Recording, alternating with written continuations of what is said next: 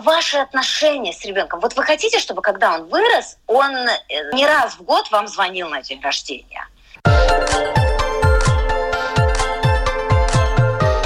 Школа для родителей.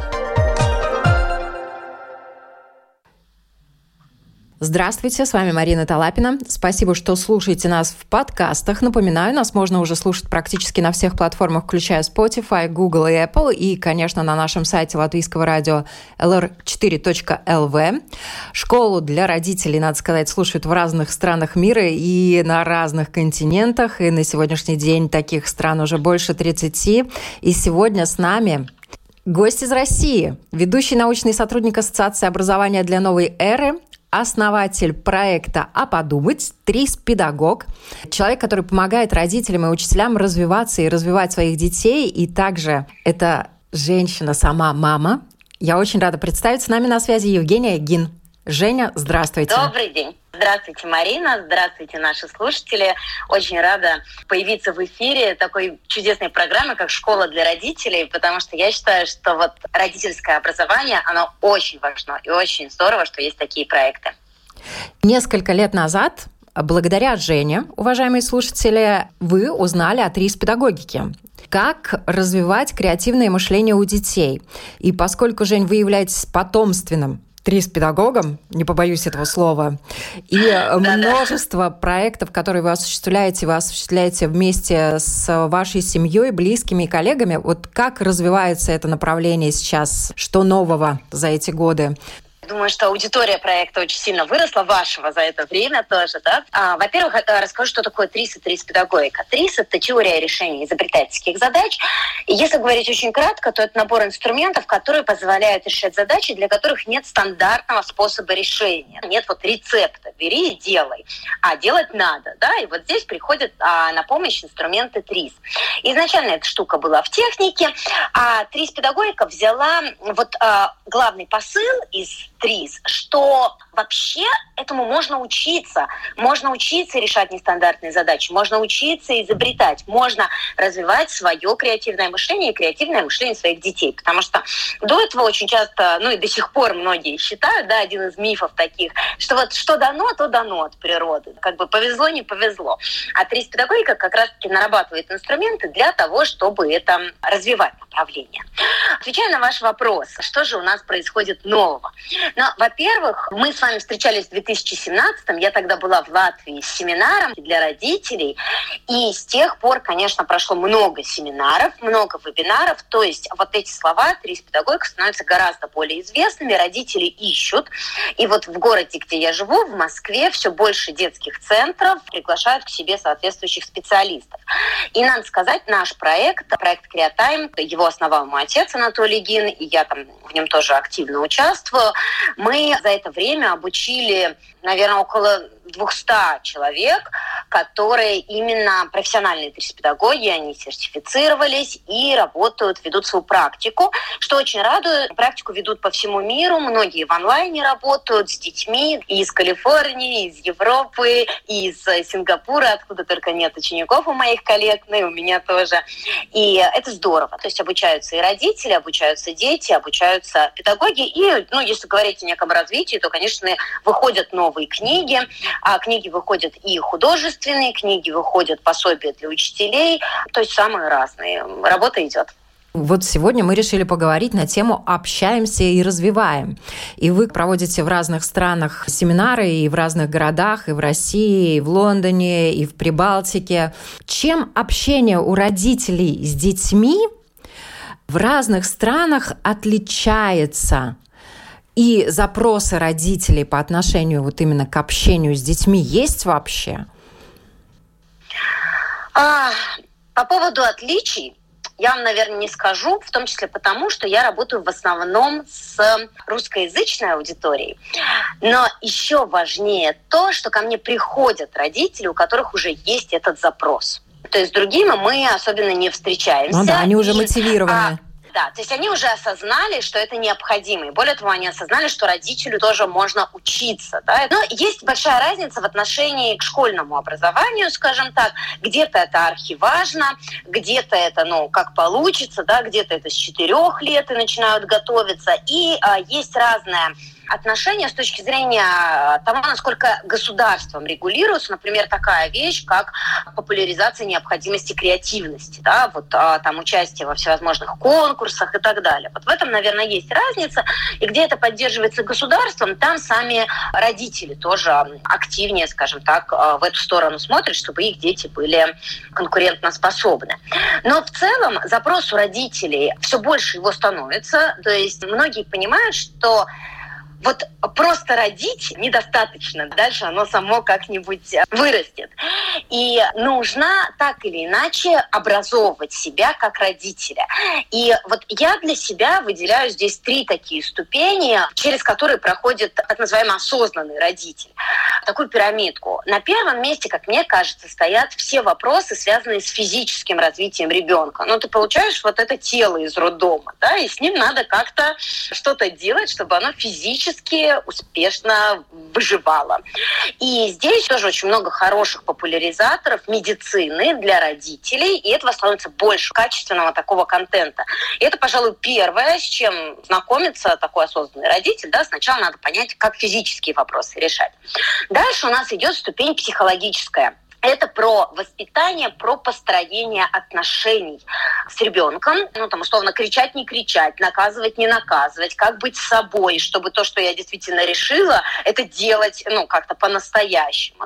А как реагировать там на капризы, не капризы, а если делиться, не делиться. И вот все такие вопросы, с которыми каждая мама, каждый папа активный, да, который участвует в общении с детьми, сталкиваются. И здесь много психологов, сейчас тоже очень, очень хороший контент. И я очень призываю родителей читать эти книги, да, смотреть эти подкасты, слушать их, потому что можно сделать все гораздо лучше. Вместо того, чтобы мучиться и пытаться самому как-то придумать. То есть а, там, где можно не изобретать велосипед, мы же все, у нас нет опыта родительства, когда приходит к нам наш первый ребенок. А в мире наработано очень много всего. Ну и грех не пользоваться. Поэтому очень здорово как бы послушать, посмотреть. И вот когда у нас с ребенком уже есть хорошие отношения, мы э, не ссоримся постоянно, никто друг на друга не раздражен, мы хорошо живем, и физически все вопросы у нас закрыты, возникает вопрос, а что дальше? Хочется еще. И вот здесь запрос идет как раз-таки на содержательный диалог. Такой диалог, в котором интересно и родителю, и ребенку. Тоже вот вопрос частый, а как быть с гаджетами? А с гаджетами, ну, сложно как-то быть, они есть и все. Можно строить среду вокруг ребенка, в которой гаджет это не все, а лишь один из элементов. А вместе с тем есть интересный родитель, есть интересное там общение, книги, мероприятия и так далее, и так далее. И вот здесь, когда у родителя возникает вот этот запрос «хочу развития», причем, ну, больше, чем базовое, там, научить писать э, прописи и читать, хочу, чтобы мне было интересно с моим ребенком, и очень хочу, чтобы ребенку моему было интересно со мной, вот как мне недавно один папа узнавал у меня детали моего проекта подумать, говорит, я хочу, чтобы вот когда ребенка, у него стоит альтернатива провести время с папой или с планшетом, я хочу, чтобы он выбирал время с папой. И вот а, для этого, собственно, папе надо что-нибудь эдакое подкидывать дровишек да, да. своим детям. И в этом как раз-таки помогают люди типа меня, которые создают какой-то интересный контент для обсуждения со своими детьми. И хочу сказать, что вот эта третья ступень, она своими корнями очень плотно уходит во вторую. Потому что когда нам интересно друг с другом, когда мы классно общаемся, что-то обсуждаем, и отношения у нас становятся лучше. То есть это в обе стороны работает.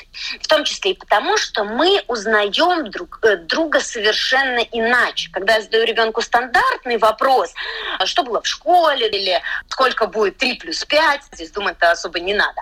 Я знаю, что он мне скажет, и это не очень-то интересно. А когда я задаю какой-то нестандартный детям вопрос, ну, например, мальчик пришел домой, а ему мама сказала, ни в коем случае не делай домашнее задание. Почему?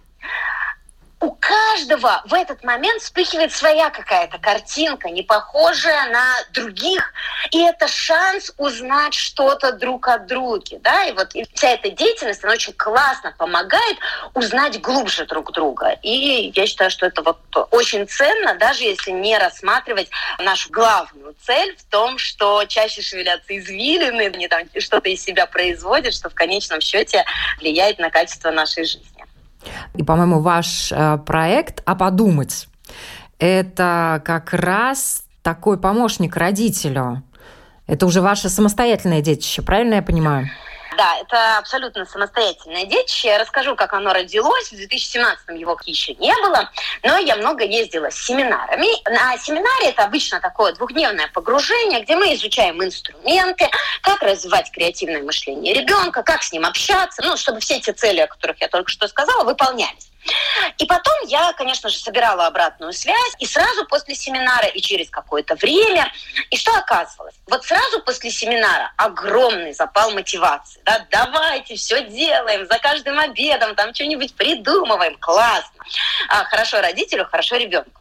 Но проходит какое-то время, и вот эффект от этого волшебного пинка, он немножечко пропадает. И тогда родители, ну, как бы на привычные рельсы, да, вот как мы привыкли общаться, так и общаемся. Это же напрягаться надо все-таки, вспомнить, что там было на семинаре, как-то это применить. Ну, в общем, все скатывается. И у меня а, несколько раз вот просили, сделайте нам что-нибудь, чтобы нам помогало, да, не съезжать и продолжать вот так вот классно общаться.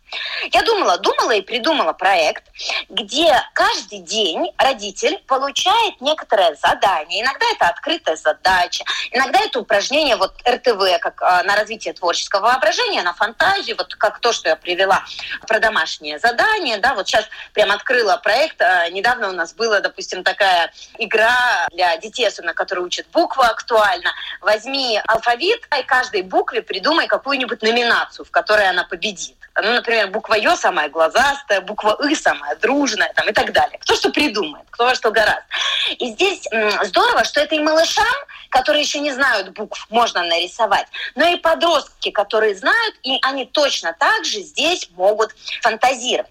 И каждый день у нас родитель, это в соцсетях, на базе соцсетей, получает какое-то одно задание – маленькая. На то, чтобы его прочитать, уходит меньше минуты. И в течение дня не напрягаясь. Вот очень многие мне говорят, что называют это автомобильными задачками, потому что по дороге с ребенком вот есть и 10-15 минут, а у кого-то и больше, да, о чем поговорить. И они просто смотрят в Инстаграме или в Телеграме, да, везде есть этот проект, заходят в нашу группу, смотрят сегодняшнюю задачку или игру и со своим ребенком обсуждают. То есть такая помощь, очень важно, что это не требует дополнительного времени. Я вот за что вообще люблю трис-педагогику и вот эту всю тему, что ее можно реализовывать заодно. Вот меня иногда спрашивают, занимаетесь ли вы со своим сыном? Я говорю, нет, конечно, я с ним живу. Просто живу с определенным взглядом на то, как вот обычные, то, что происходит, на какие-то события. И плюс в нужных ситуациях, э, там, в удобных и ему подбрасываю какие-то интересные штучки. В этом и суть. И чтобы другим родителям было это проще делать, вот э, появился такой проект. Кроме того, этот проект хорош тем, что это сообщество вот таких как раз-таки родителей осознанных, которые хотят вкладывать своих детей, которые хотят интересно общаться. И там мы делимся периодически своими какими-то лайфхаками, начиная от того, что почитать с детьми. Вот я своему ребенку теперь покупаю книги только из подборки, которые порекомендовали вот в этом проекте, потому что я знаю, что там люди объединенными ценностями. Настольные игры я также покупаю вот э, из того, что насоветовали у нас э, в проекте родители. Ну и просто решение, допустим, как уйти с ребенком с площадки, что делать, если ребенок часто забывает, то там форму своей физры дома, то ключи, то еще что-нибудь. Это же все открытые задачи, на них можно так смотреть, и родители делятся своими идеями ну и, соответственно, берут себе на заметку. И со своим ребенком тоже, вот если мы взяли какую-то игру, задачку, пофантазировать, вдруг идей нет, всегда можно подсмотреть, что же там придумали другие участники проекта, и смотришь на эти идеи, а глядишь, раз, два, три посмотрел, на четвертый уже свои собственные идеи появляются. Вот такая механика, такой проект. Сейчас вот наткнулся глаз на примеры. Сравни несравнимые вещи. Э, что длиннее, крокодил или секунда. И там столько было. Или что вкуснее, победа или сапоги, да? И как дети на это смотрят, как они это интерпретируют, родителям страшно интересно. Это то, о чем хочется потом рассказывать супругу, который вечером пришел, да, там, подружкам, просто запоминать для себя. И все это, помимо прочего, улучшает настроение. И очень важная вещь, Жень, вы сказали, что мы со своими детьми живем живем и общаемся. И да. только общаясь, мы можем действительно и развивать, и сами развиваться. Сегодня родители одни в силу занятости, другие по незнанию, не всегда уделяют должное внимание именно общению с ребенком. Сколько времени в день может занимать вот такое качественное, продуктивное общение? Вы уже начали говорить, что этим можно заниматься походя в машине. Да. Хотя бы минимальное время которое можно уделить этому в день, и это уже даст толчок для э, хорошего такого позитивного развития? Но я бы сказала, что 15 минут вот именно качественного диалога – это очень хорошо буквально 15 минут, да, за обедом, за ужином, по дороге, в садик, в школу. Очень многие так делают, это уже очень здорово. Плюс дети привыкают и сами начинают просить, а где эти задачки, да, где их взять. Кстати, скажу, вот к Новому году, третий год я выпускаю адвент-календарь не просто, а креативный, именно с заданиями, они все новогодние, но вот такие придумай, подумай, поделись своей идеей, и дети ждут и говорят, а вот в прошлом году Дед Мороз приносил задания, а где же они в этом году. И точно так же дети уже вместо того, чтобы в машине попросить, а дай мне мультики, они говорят, а давай какую-нибудь игру или задачку. Да, они знают, что вот есть такое у мамы или у папы в телефончике такое место, куда можно зайти за всякими интересностями. То есть 15 минут – это, конечно, здорово, вот если в день получается. При этом очень важно не насиловать себя, заботиться о своем ресурсе. Если у вас сегодня нет времени, но ничего страшного, страшного, да, отдохните. Ребенку очень важен отдохнувший родитель, который в ресурсе, который хочет и может. И поэтому я очень не люблю, вот у меня нет строгих правил и с сыном, да, по всем там моментам, вроде бы сколько времени э, смотреть мультики или не смотреть, да, по ситуации. Но мы знаем, что такое есть, мы знаем, что это ценность, и мы стараемся это в своей жизни реализовывать. В какой-то день не будет вообще, а в какой-то нам прям так круто получится, что мы э, час времени будем играть, обсуждать, а может быть мы просто застрянем под дверью у врача. Я в эти моменты всегда достаю вот э, свой проект и давай, что мы еще там не успели да, обсуждать, давай сейчас это обсудим. Да, и время, соответственно, совершенно пролетает незаметно. Хочу еще сказать, что кроме, конечно, вот таких вот развивающих диалогов, очень важны какие-то личные диалоги, где мы детям рассказываем про свое мнение, почему мы так думаем, что мы думаем. И вот у меня в проекте есть отдельная рубрика «По душам» она называется, она выходит раз в неделю. И это такие вопросы, они вроде как не про креативность совершенно, но они помогают э, лучше понять друг друга. Вот, э, например, из того, что было недавно, как ты думаешь, от чего зависит настроение? Почему у людей одних чаще хорошее настроение, а у других плохое? А какое оно еще бывает? А что вообще значит хорошее или плохое настроение? А у тебя какое настроение чаще? А почему? А у меня? А что можно сделать, чтобы его изменить? И так далее. Да? И такие вещи, ну, неожиданные мы друг про друга узнаем в этом диалоге, что я думаю, что да, это очень ценно. И здесь еще в таком развитии, вот заодно очень классно, если родитель умеет ловить волну. Вот то, что ребенка сейчас заинтересовало, такие развивающие ситуации, они есть ну, постоянно, да, когда мы ходим. А почему эта лужа замерзла, а соседняя лужа не замерзла? А вот в мультике здесь Олаф, допустим, в «Холодном сердце» хочет а, в жару, в лето, но он же там растает. А как ему быть? А вот вечером там ребенок кран открывает, а говорит, мам, вот посмотри, тоненькая струйка, прозрачная, а когда я делаю напор больше, сильнее, она становится белой, прям непрозрачной. Проведите этот эксперимент. Почему так? И на этот вопрос многие старшеклассники не ответят. Он не малышовый, просто старшеклассники уже отучились задавать эти вопросы. А вот эта вот деятельность, такое акцентирование, она как раз-таки приучает возвращаться, ну и эрудиция тоже колоссально растет. И в этот момент есть дополнительный такой важный нюанс, как отвечать на вопрос ребенка. А, допустим, родитель знает ответ, стоит ли его выложить вот целиком или не стоит, если родитель не знает ответ. И я вот на семинарах тоже учу этому родителей, как отвечать на детские вопросы, не как только их задавать, да, а как и отвечать. И, конечно же, стоит порассуждать, и есть свои инструменты, как это можно делать продуктивнее. У меня вот в проекте тоже есть рубрика «Уроки», уроки, где я подкидываю какие-то инструменты, как строить диалоги, как решать открытые задачи. Этому всему можно научиться. И плюс важно не бояться, конечно, если ребенок спрашивает о чем-то, чего вы не знаете. Здесь тоже можно порассуждать, можно сказать, а как думаешь, как об этом спросить, у кого можно узнать, где найти ответ и так далее. Ну, то есть есть свои какие-то а, рекомендации, как эти диалоги проводить. Главное говорить, что ответы есть, надо просто его найти. Есть еще очень важный момент это формы общения. Есть вербальные, есть невербальные. Для тех же родителей, которые очень заняты в силу каких-то обстоятельств, можно написать, можно послать голосовое сообщение. И все это тоже идет в копилку общению. И как доктор Рошаль, например, рассказывал, он своего сына воспитывал по телефону. И тут по телефону, особенно современному, андроиду, айфону и так далее, можно очень многое тоже делать для развития. Те же задачки да. можно друг другу посылать и ответы, и это тоже будет общение, правда ведь? Да, конечно. Мне вот одна из моих участниц тоже недавно говорила, что как раз у нее дочка подросток, говорит, вот я даже думала отменять подписку, потому что не успеваю, я мало как бы видимся и так далее, какие-то бытовые вопросы, когда мы видимся.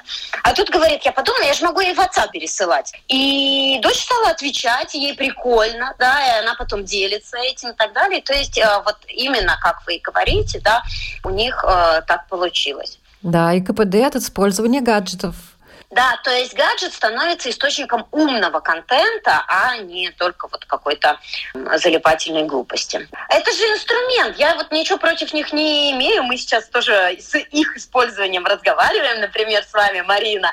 И это прекрасно. Важно просто инструменты применять как-то так, чтобы это было во благо для всех участников этого процесса. Вот казалось бы, все просто. Разговаривай, общайся со своим ребенком, пиши ему. А есть ответ на вопрос у вас уже, ну, благодаря вашему опыту и общению с разными родителями. Вот почему некоторые заботливые родители все равно этого не делают?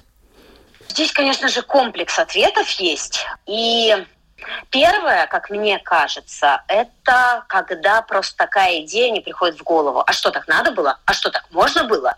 То есть есть очень большая инерция, и у нас она накоплена, и во многом мы повторяем родительский опыт, который был у нас. И если в опыте у человека этого не было, он думает, ну, моя задача как родителя это ну, там, одеть, согреть, накормить. А вроде как больше ничего и не надо. А вот они, функции родителя. И именно поэтому так важны подкасты, вот как ваш, Марина, как э, другие подкасты для родителей, где эти створки, они приоткрываются. Вот, а что так можно было? Дальше есть вторая причина, это отсутствие ресурса. Понимаете, мозг, он ужасно прожорливый. И вместе с тем он старается экономить свои ресурсы. И любое интеллектуальное усилие – это усилие. Особенно с непривычки. Вот как на пробежку выходить. Сначала же сложно очень, да, или зарядку делать. А потом уж вроде как, а как мы без этого жили. И с интеллектуальными усилиями то же самое. Первое время это сложно, это надо себе сказать, вот сейчас мы будем о чем-то там рассуждать, надо в это вслушиваться, как-то включаться головой, а мне хочется отдохнуть, мне тоже хочется какой-нибудь контент попотреблять. Здесь креативность — это создавать, это создание, да, созидание а не потребление исключительно. И это сложно, да, то есть надо как-то себя в первый момент, может быть, даже заставить. Но есть инструменты, которые помогают. И третий, это, я бы сказала, больше даже, наверное, свойственно для мужчин, хотя здесь я не буду утверждать, но вот из того, с чем я сталкивалась, есть такой момент про авторитаризм родителя и что родитель должен быть непререкаемым авторитетом, как я сказал, так и делаем, во-первых, а во-вторых, родитель, ну, он как бы не может не знать А когда мы выходим в развивающий диалог, это, во-первых, подразумевает обязательно свободу ребенка. Опять-таки, свобода в рамках, да, не вседозволенность, а свободу. Свободу в мышлении, свободу в вопросах, свободу в каких-то действиях попробовать. Меньше запретов, запреты аргументированные и так далее. И некоторым родителям очень некомфортно. Ну как это так? Он мне задаст вопрос, а я ответа не знаю. Или как это так, мы вместе будем фантазировать вот на вашу какую-нибудь задачку, а вдруг я не придумаю, вдруг я не справлюсь, как я буду выглядеть в глазах своего ребенка. Но и такой момент я сказал, ты сделал, а не задаем вопросы. И здесь, ну вот, мне кажется, что авторитет ума и авторитет дружбы, он куда сильнее, чем авторитет силы, особенно после некоторого возраста. И такие диалоги, они помогают подружиться со своим ребенком, а не просто быть сверху, скажем так, доминировать над ними.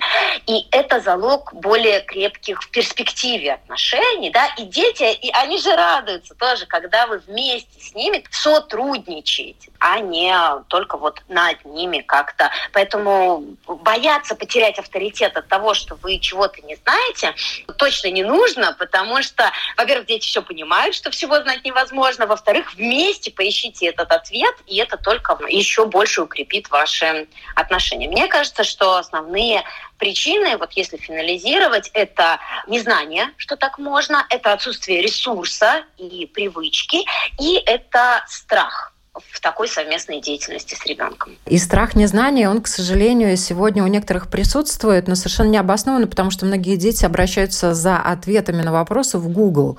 И тут, конечно, да, конечно. очень важно, э, чтобы коммуникация между родителями и детьми оставалась живой, хорошей, дружеской, потому что лучше, особенно когда эти вопросы касаются каких-то личных вещей, чтобы ребенок пришел к вам, а не искал это в Гугле. Либо вы вместе это да. делали, да, если вы понимаете, не стеснялись. Что надо... да, Помогали да, да, фильтровать что... те самые ответы, которые там можно найти. Конечно. Для этого нужна дружба и доверие со стороны ребенка. Который рождается в общении, в хорошем, качественном, добром, позитивном общении. Да. Я да. от некоторых очень заботливых мам и пап слышу, я детей ничему не учила. Для этого есть школа. Есть родители, которые делают ставку на образование, оплачивают частные сады, частные школы. Там работают профессионалы хорошие.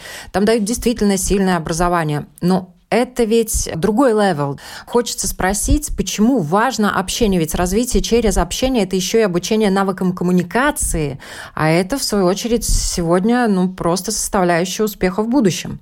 Да, и совсем согласна, что вы сказали, Марина.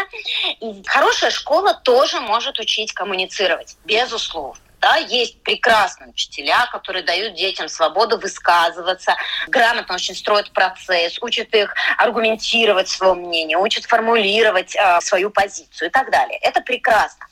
Но, понимаете, это школа. А ведь здесь, мне кажется, главное даже не забота о навыках ребенка. Вот это как раз можно отдать на аутсорсинг а ваши отношения с ребенком. Вот вы хотите, чтобы когда он вырос, он э, не раз в год вам звонил на день рождения.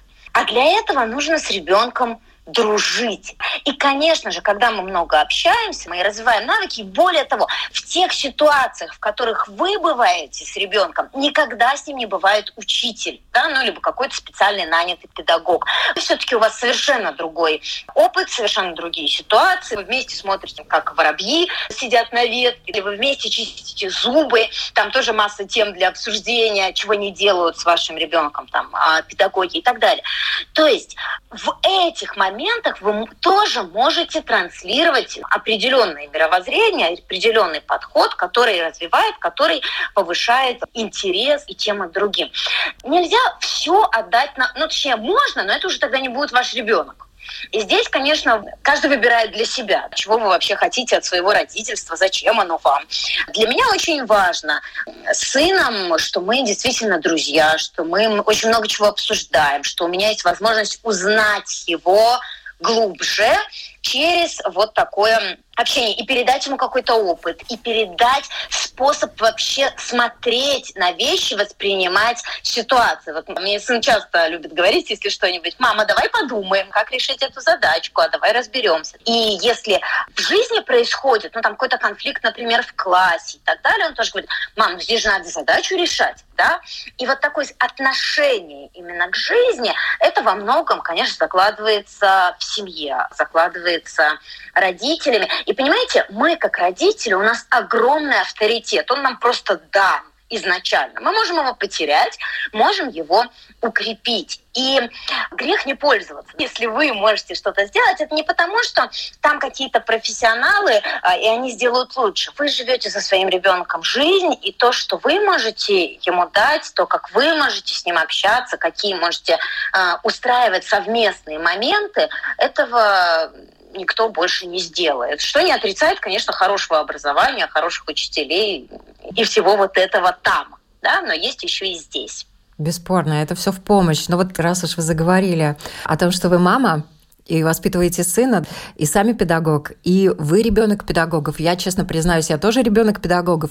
И у многих педагогов дети – это возможность опробовать новые методики и приемы, как э, Пата Аманашвили, сын замечательного гуманиста, педагога Шалва Александровича Аманашвили, вот он сказал, что все эксперименты сначала родители проводили на мне. А вы экспериментируете со своим ребенком? А, что касается каких-то заданий, игр, которые я придумала, безусловно, да конечно.